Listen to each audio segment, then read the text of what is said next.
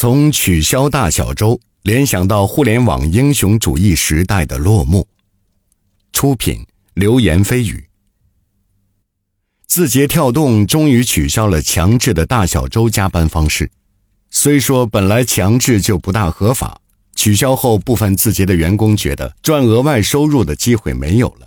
对于月薪四万的员工而言，加班一天能赚大约三千六百块钱，性价比是不错的。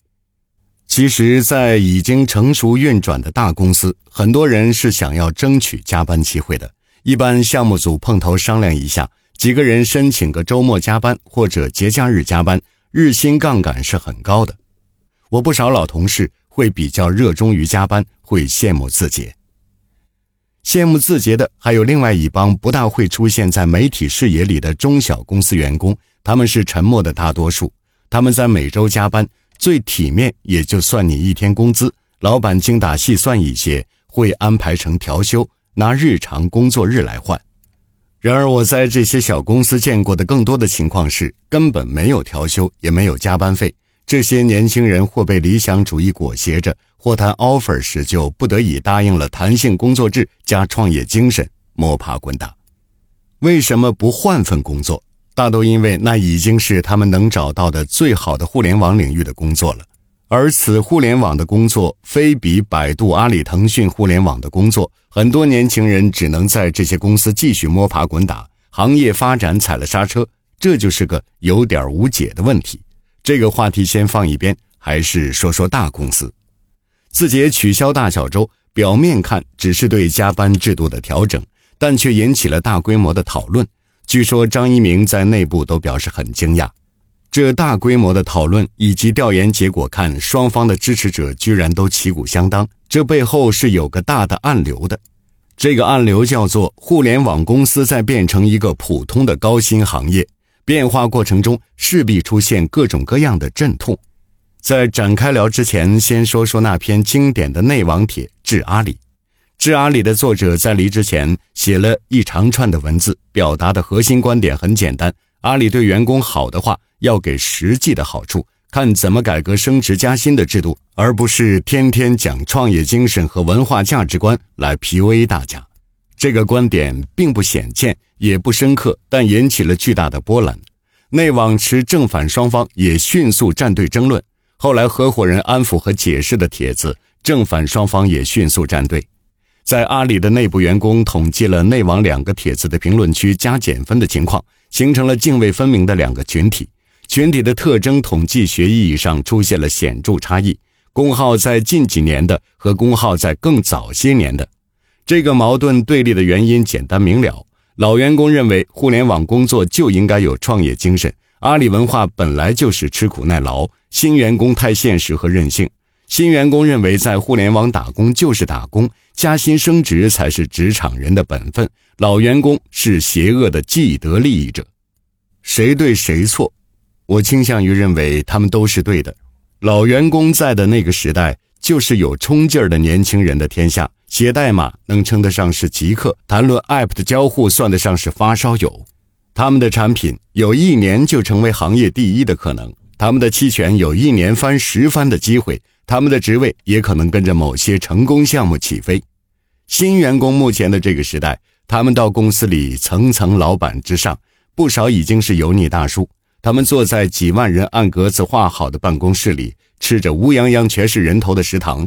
程序员在几千万行的代码中塞进自己的几条循环。产品经理要打二十个电话，买五杯奶茶才能落实一个功能。这不是一份普通的、有点辛苦的工作，还能是什么？这种割裂已经发生了，而且会持续发生。发生的过程中，会有阿里内部的战队争论，也会有字节这样对加班态度的争论。互联网大厂正在变得像任何一家其他的大型企业，事情正在起变化。可以聊聊起变化的几个迹象。第一个，暴富的故事在减少。在阿里，如果你不是二零一三年之前加入的话，是很难有财富暴涨的机会。无独有偶，在几年前成为新闻的郭宇，在二十八岁就能退休，就是因为他在二零一三年带着工作三年的经验加入字节。期权或股票奖励是按照当前价格折算的，比如现在的公允价是二十美金，给你按照四年二十万奖励折算。经过三年，公司市值高涨，股价是二百美金了，那你的二十万奖励就变成了二百万奖励。尤其在早期期权如废纸，HR 会随便给的时候，这样翻倍的精彩故事在阿里上演过，在美团上演过，在拼多多上上演过，在字节上演过。在蚂蚁差点上演，再后来其实很少再有了。最近滴滴上市了，市值到了五百八十亿美金，这是什么概念？二零一六年滴滴的公允价就是按照五百六十亿美金折算的。如果你二零一六年拿到一笔期权，等待滴滴上市乘以十到财富自由，那五年后恭喜你，你最后多拿了几个月工资。再小点的公司更是如此了。所以，年轻人并不是无痛呻吟，他们在喊内卷和躺平的同时，其实是在抱怨财富自由的窗口在关闭。你还在跟年轻人算计这些工资比当公务员多多少？年轻人其实对标的从来不是其他行业，而是这个行业里看起来也没比自己聪明多少，却因为红利身家千万的那些过来人。窗口关闭后，年轻人不得不在意年终奖、晋升和加班费了。你让他们在意什么？虚无缥缈的奋斗精神和几乎为零的暴富概率吗？第二，事少人多。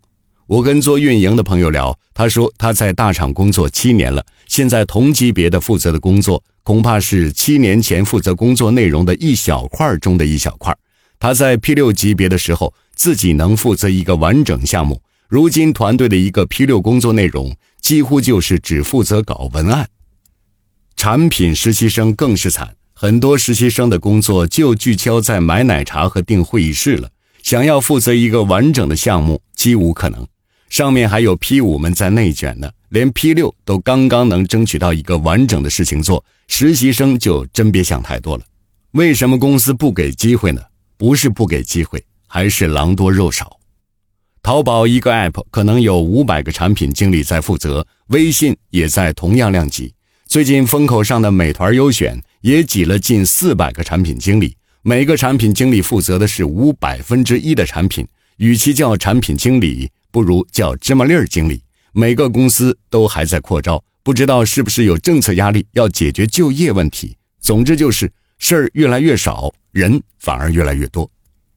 第三，流水线工。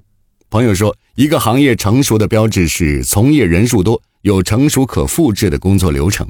说白了，就是创意创造型向劳动密集型转移，从业人数多，肉眼可见；而随着事儿少人多，负责的模块更加精细，那每个人要做的事情就逐步标准化成一些固定流程了。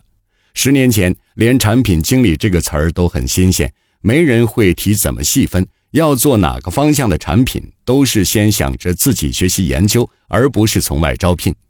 五六年前。招聘市场已经可以定向去挖人，电商产品经理、增长产品经理、数据产品经理这些概念应运而生，现在都可以细化到项目级别对口。比如最近淘宝在做逛逛，内部把 B 站当成竞争对手，就一直在定向找做 B 站和小红书社区的产品和运营。抖音要做电商，直接把公司开到西溪八方城旁边就是淘宝，方便挖人。除了人多要细分，还有个重要原因就是，十年前确实都没有经验呢。但现在行业本身的发展就迟滞了，不管是增长裂变、市场投放，还是做后台管理、中台数据的方向，都培养出了足够多的人才。反过来说一样，没有对口经验的就越来越不值钱。每个人都逐渐进入一个循环。因为做方向 A，所以有更多关于 A 的履历，从而能更好的找到 A 的机会。结果就是，你最开始的工作方向通常决定了你的职业生涯。最后，大家都变成了熟练工，在互联网的流水线上勤奋努力，盯着自己的这块螺丝。朋友说，看那些在电脑前辛苦码字的人，跟很多年前的纺织工并没有什么区别。第四。高考志愿方向和就业方向的迁移，今年前所未有的关于高考志愿的主流建议，全都是计算机专业。另外，就业方向上，近几年互联网大厂也都遥遥领先，这是个很特别的风向标。是事少人多和流水线工的升级版本，代表着竞争激烈。我们现在通常把它叫做内卷。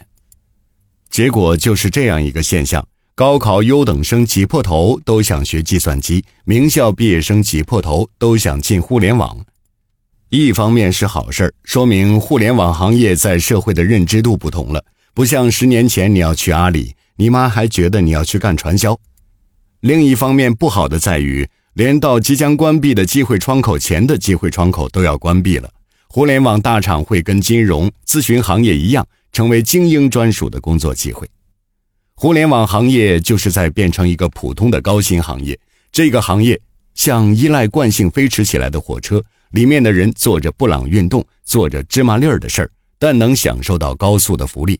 能挤进火车，靠的不再是驾驶技术。而是要看上火车前的队伍怎么排的问题了。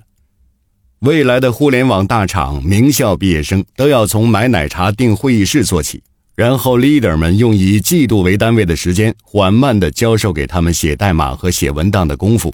他们要去研究办公室复杂的人际关系和领导在汇报方面的喜好。他们终其一生追求的职业生涯高峰，是批八和啤酒。英雄主义的时代要过去了。成熟行业的标志就是集团化作战替代巷战游击战，凭借高超天赋去洞察用户描述需求被大规模的测试和数据驱动替代。正如内容运营被算法替代，过去天才的产品经理和运营也不再能成为将军，他们只是某个提出建议方案的人。真正做成事的，将是能带队作战的职业经理人。商业洞听是虎嗅推出的一档音频节目，精选虎嗅耐听的文章，分享有洞见的商业故事。我们下期再会。